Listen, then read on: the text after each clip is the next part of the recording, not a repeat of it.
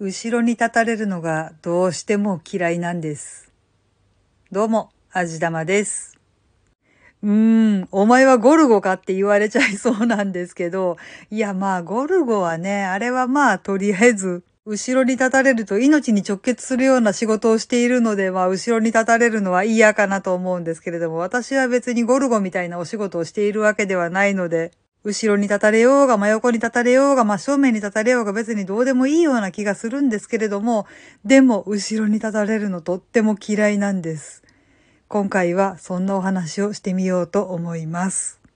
いや別にね、行列に並んでる時とかに後ろに立たれるのは一向に構わないんですよ。まあ行列なわけだしね。あと、エレベーターとかもしょうがないよなーっていう気がします。まあ、ガラガラに空いてる時に後ろに密着されると殺意が湧くんですけどもさ、混んでる時っていうのはもうしょうがないよねっていう気がするから、それについても全然気にしないんですけど、問題はエスカレーターに乗る時。前ほどじゃないとはいえ、まだまだやっぱりコロナの影響とかがあるので、ソーシャルディスタンスとかって言って、エスカレーターに乗るときも前の人と2段とか3段とか開けましょうね、みたいなのが暗黙のルールになってるじゃないですか。にもかかわらず、私の真後ろの段に立つ人のなんと多いことか。しかもね、これはちょっと本気で聞いてほしい。私がエスカレーターに乗るときには、後ろに誰もいないことっていうのは割と多いわけなんですよ。で、そのエスカレーター乗って、まあ、上がるなり降りるなりしてるわけじゃないですか。エスカレーター動いてるわけだし。で、なんとなく、なんとなく気配を感じてふっと後ろを振り向くと、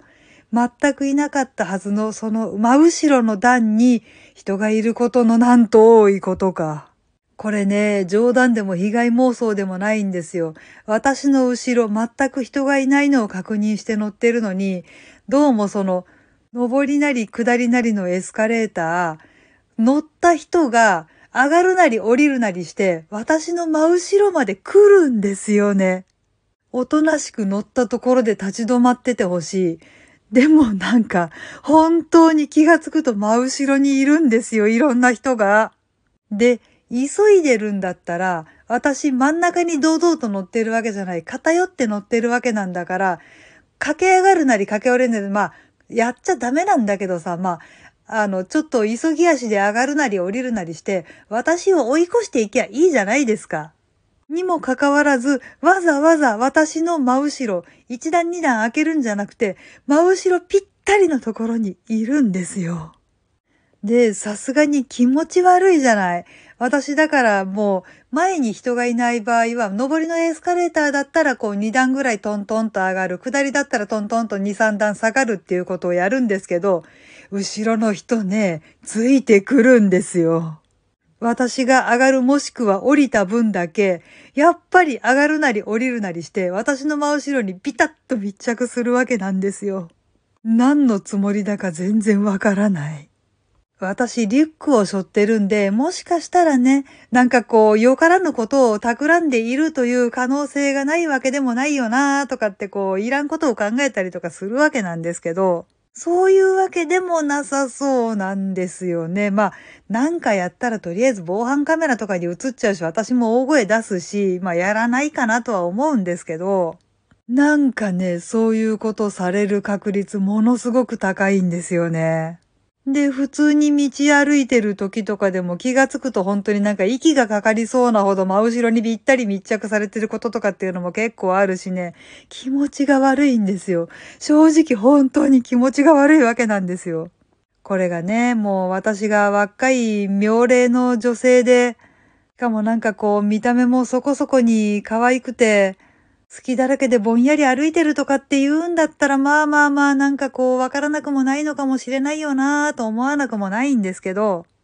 自分で言うのもなんですが、そんな魅力なんぞ全くないし、なんなら化粧気だってほとんどないし、夏でも半袖とか着ないし、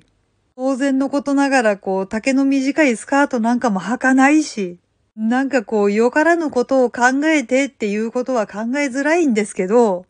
なんか知らないけど、ふと気がつくと、本当に密着する勢いで真後ろに人がいる確率っていうのが本当に高くてね。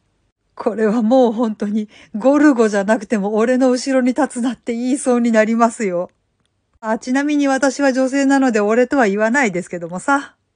いやーもうとりあえずただゆっくり外を歩きたいだけなのに結構ストレスフル。そのストレスを解消するためにウォーキングやってるようなもんなのにどうしてこんなにストレスフルなんだろう。ちょっとなんかこう対策を考えないといけないなーっていう今日この頃です。はい。というわけで今回は俺の後ろに立つなっていうお話でした。この番組は卵と人生の味付けに日々奮闘中の味玉のひねもす語りでお送りいたしました。それではまた次回お会いいたしましょう。バイバーイ。